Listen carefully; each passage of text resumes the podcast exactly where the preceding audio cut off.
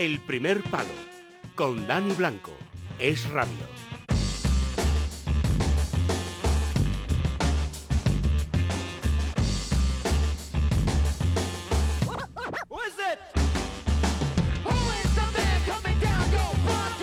Ya hace como mes y pico aproximadamente con los primeros capítulos, Juanma Rodríguez y Dani Palacio ya hablaron de, este documental, de Last Dance, que ha sido absolutamente un furor de, documental. Pero hoy vamos a hablar de las conclusiones, porque ya ha terminado el documental. Además, eh, Netflix nos lo sirvió perfectamente y milimetrado, dos capítulos por, por cada lunes. Dani Palacios, ¿qué tal? Buenas noches. Hola, buenas noches. Como se veían antes las series, ¿eh? dos capítulos eh, que tenías que esperar semanalmente para ver el, para ver el siguiente capítulo teníamos que esperar, eh, por ejemplo, los domingos por la noche a ver el canción triste de Gil Exactamente, exactamente.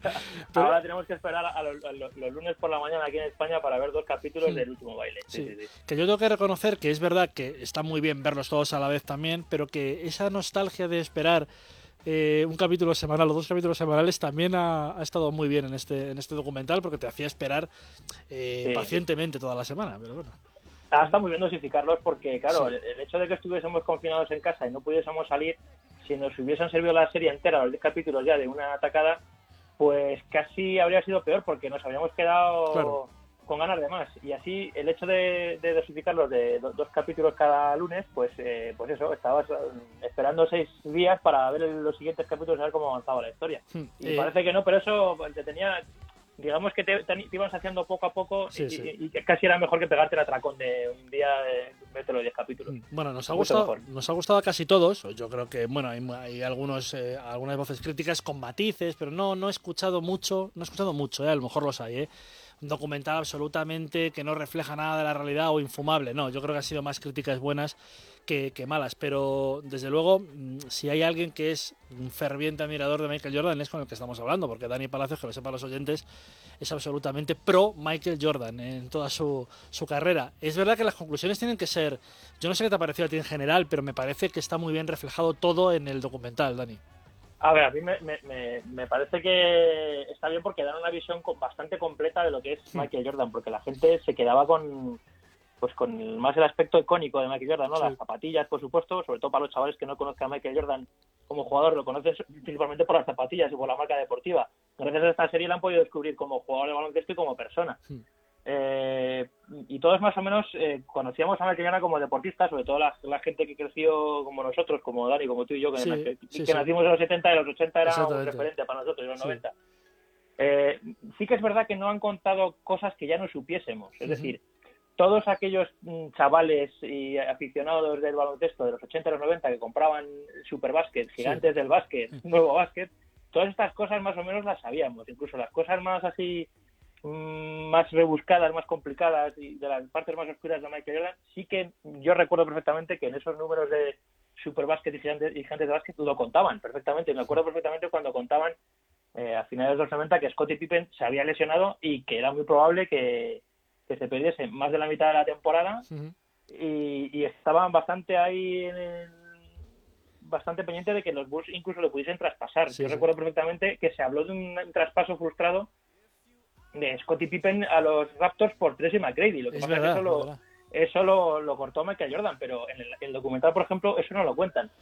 Eh, sí que se cuenta bastantes cosas, sobre todo toda la parte oscura de Michael Jordan con, con sus problemas con el juego, o la competitividad. Sí y la manera de tratar a sus compañeros, la manera en cómo los empujaba, cómo les, exprimía para sacar lo mejor de ellos, pero a costa de abusar de ellos, es verdad, más o menos lo sabíamos porque el, libro este de, la, de Jordan Rules de Sam Smith que sacaron en los 90, todo esto yo recuerdo que fue un revuelo ya en los 90 y la gente que le gustaba esto lo sabía. Es decir, no han contado nada que no supiésemos ya, lo que pasa es que lo claro, lo cuentan los protagonistas en primera persona, que eso es lo importante. Es lo curioso ver a Jordan, a Phil Jackson, a Scottie Pippen y demás contando esas cosas, pues cómo se vieron en su momento. Eh, tiene muchos pros la, el, el documental, o sea, es un, viaje a la nostalgia a los seguidores de, a los de baloncesto que nos, recuerdan que el baloncesto en los años 80 y los años 90 era una cosa totalmente distinta a lo que es ahora. Un deporte muchísimo más rudo, muchísimo más duro, donde se atizaba muchísimo más, donde los odios entre equipos eran prácticamente viscerales, como nos cuenta Michael Jordan y el, en este documental como odia a muerte sabemos que 20 años después nos sigue odiando, más de 20 años después a los Detroit Pistons y a Isaiah Thomas. Bueno, es que está, está- eso, es- eso es, es una rivalidad absolutamente tremenda. Y, y yo no creo que esa rivalidad que había entonces, eh, pues la, pues ahora yo creo que no existe entre equipos. O sea, sí que hay rivalidad, pero no a, a nivel tan personal como, como lo llevaba Jordan en, en su momento. Bueno, hay, hay Y- que, hay que decir, Benny, perdona, que eh, cualquiera que vea el documental se sabrá que habrá impactado, por ejemplo. Ahora mismo es imposible ver a un equipo defender de la manera que defendían los Pistons, que defendían al límite del reglamento, no, lo siguiente. O sea, eh, esa manera de defender, esa manera de, de agarrar al rival sin que te vieran, de dar palos en las entradas a canasta, en las bandejas, ese, ese line beer, eh, dando unos mamporros de- sin que los árbitros pitaran nada, eso no se ve ya en la, en la NBA.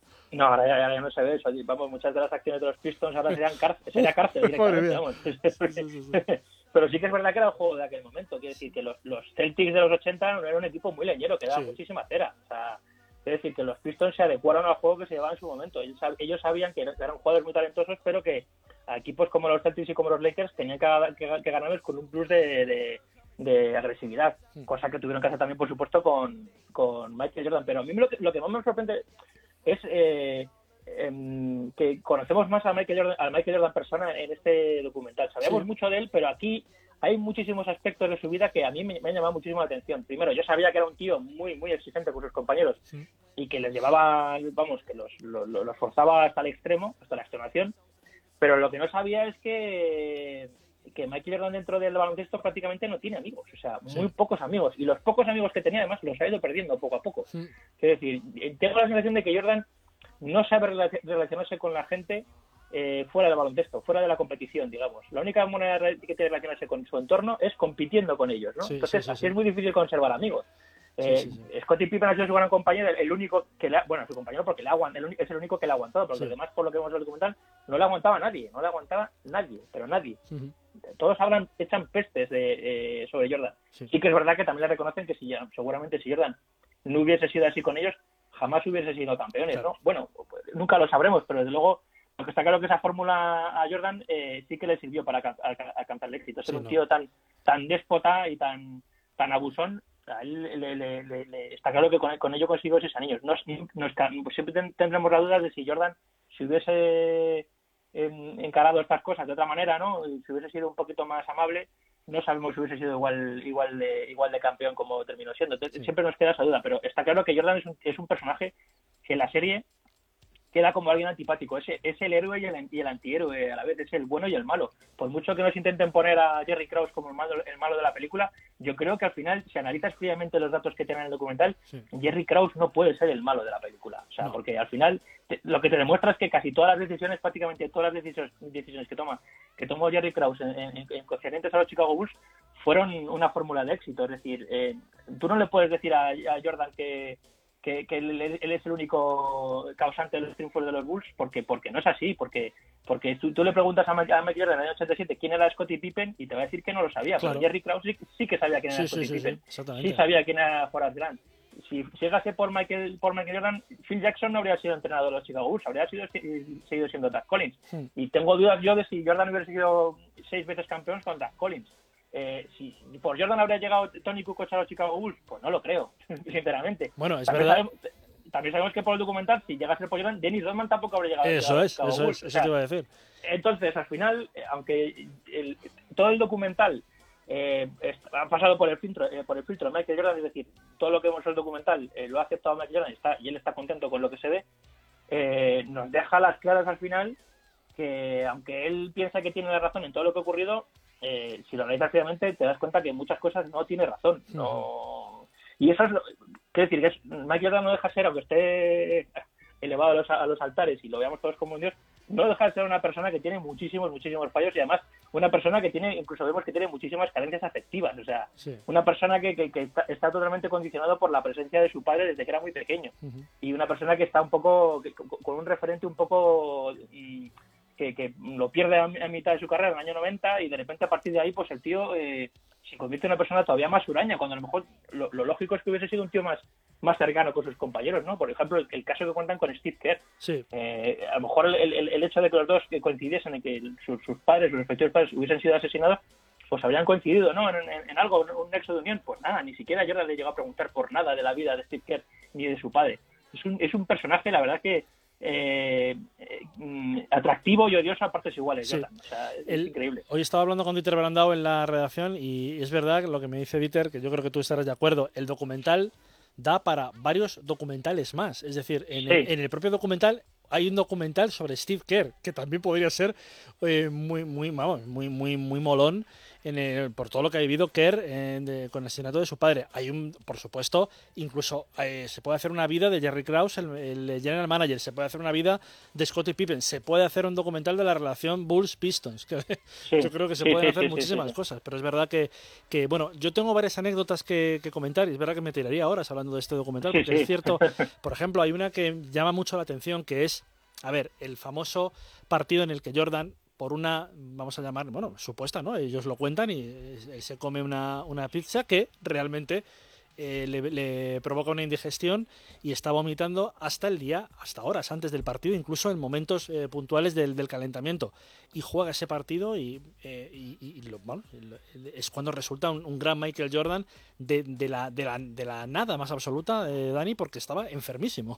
Sí, sí, el, el quinto partido de las finales del Eso es. 97, el, el partido de la, de la gripe le llamaban, ¿no? que al final no, no- no era gripe, era era, gripe, estaba- era una, bueno, según lo que cuentan, porque aquí hay muchos, aquí, claro, aquí todo lo que vemos de este documental siempre pasado por la visión de Michael Jordan, pero hay muchas, hay mucha gente que cuenta que pasaron cosas, cosas totalmente distintas, o sea, Hay gente que dice que simplemente fue una especie de constipado, Jordan dice que fue una pizza, una pizza intoxicada, y, y es más, sale en su preparador físico Tim Glover diciendo que Sí. incluso la pizza es muy probable, muy, muy probable que estuviese envenenada, Sí. porque aparecieron como cuatro o cinco tíos a entregar la pizza. sí, sí. O sea, hay una conspiración ahí que, que es, muy, que es muy curiosa. Pero luego está el- la, anécdota que cuenta Jalen Rose, el jugador de los, jugador de los Indiana Pacers que se enfrentó a, a Jordan en la, la final de conferencia del 98, que dice que, que, que las malas lenguas dicen que Jordan se fue de farra el día anterior y que lo que estaba era con resaca Sí. realmente en ese partido. Es verdad. Es Pero verdad. Y, bueno, luego, y pero- luego cuenta algo, cuenta algo Reggie Miller, y yo estoy de acuerdo ahí. Es verdad que los Bulls eran muy buenos, eh, Dani. Pero quizá el equipo conjuntado de los Pacers aquel año, y Reggie Miller lo dice, yo estaba convencido que éramos mejores como equipo que, que Chicago. Y es cierto, ¿eh? que Indiana tenía un gran equipo. Vamos. Me acuerdo, me acuerdo de esas finales como de esas finales de Sí, como sí, sí, ayer. Y me acuerdo del séptimo partido que además fíjate hay, hay, hay, mm, anécdotas y momentos puntuales que te, que, que te recuerdan de los partidos en este documental que no están bien contados. Yo esto lo, lo- yo lo, esto lo, he echado un poquito en falta. Ese partido estaba prácticamente perdido. O sea los Bulls en, en el último cuarto iban perdiendo de bastante en la segunda la segunda parte iban perdiendo bastante. Y es más Jordan no hizo un buen partido en el, en el, en el, en el séptimo partido contra los Indiana Pacers. Sí que es verdad que defendió muy bien a Reggie Miller. Reggie Miller creo que la segunda parte solo metió dos puntos, Sí. pero él, él estuvo muy fallón en los tiros de campo. Yo creo que, creo que en ese partido jugaron bastante mejor Scottie Pippen y Tony Kukoc, pero él estuvo mal. Pero eh, si ves, si ves ese partido cuando, como lo cuentan en el documental, parece que los Bulls eh, lo ganaron más o menos. Es verdad, es eh, verdad, sí. es verdad que hay un momento que Reggie Miller cuenta que hay un momento en el partido fundamental que, es- que hay un salto, una lucha, un salto entre dos, que dicen que si hubiesen eh, eh, tenido esa posesión, seguramente hubiesen ganado el partido. Pero yo creo que el partido estuvo más en riesgo durante muchísimos durante muchísimos momentos del Sí, partido. sí. Tam- y también es verdad que hay, por ejemplo, se pasa muy por encima las semifinales de conferencia del 92, donde los Knicks también enforzaron siete partidos Siete partidos, sí, es verdad. pasaron direct- pasan directamente a contar las finales de conferencia del, del, del 93, donde los, efectivamente los Knicks se ponen 2-0 y donde pasa todo esto de Jordan, de Sí. cuando se va al Lactic City y demás. Pero los, los Knicks en el 92 se lo, se lo hicieron pasar Sí. muy mal también a, los, a los Bulls. Era el preludio de unos, de unos grandes Knicks, llegaron a la final en el 94 con, con Pat Riley, pero es verdad que, que ahí ya habían jugado dos, eh, dos finales de conferencia con, Y luego con el- Chicago. Y luego tienes razón, Dani, que yo he hecho en falta eh, más testimonios de otros actores secundarios que son importantes. Ron Harper, por ejemplo, prácticamente no aparece Sí, en- sí, en- sí. durante el documental. Scottie Pippen sí que es verdad que dedican un capítulo para eh, contar más su, su- su vida personal, de dónde viene, Sí. de una, familia, una familia pobre con muchísimos hermanos, el- la desgracia de tener un padre y un hermano paralíticos. Pero en cuestión de jugador de equipo y, las y todo lo relacionado con, con lo- con los Bulls, eh, no sale muy bien parado. Y de hecho creo que Scottie Pippen eh, acaba bastante mosqueado con el, con el documental sí, sí. y bastante enfadado con Jordan porque se ve que él ap- aparece como un, como un, con un papel muy secundario, encima no acaba, digamos que no acaba bien, no acaba como, como uno de los buenos de la película. También hay veces- de vez en cuando se deja un poco como el malo.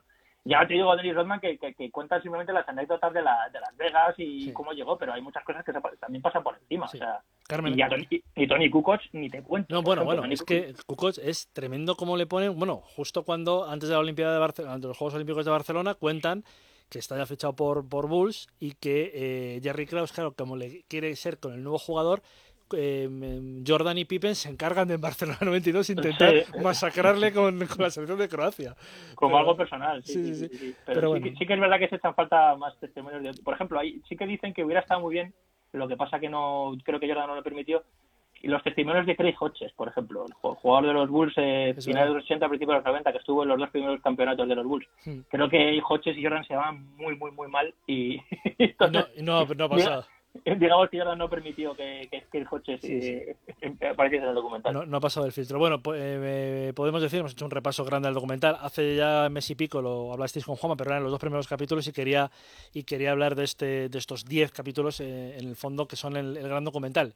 La, la ESPN hace todo muy bien, la verdad es que está Sí, muy bien sí, tratado televisivamente, pero es cierto que, por ejemplo, el matiz cuando lo ves en español de las narraciones estas de, de canastas que se empeñan en que sean eh, fatales, eh, básquet y tal, no, eso, eso no, eso no, Es no es la Sí, sí, jerga. yo- eso es- Yo lo he visto, yo lo he visto directamente en versión original, doblado, esa, Sí. eh, versión original que- con subtítulos en español, porque, porque ya había leído Claro. que, los, que, el- que el, que el doblaje era, era terrible. Era terrible, pero bueno.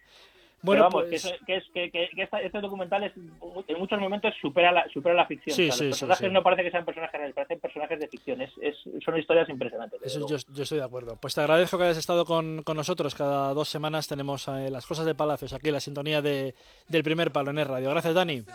Un abrazo, Dani.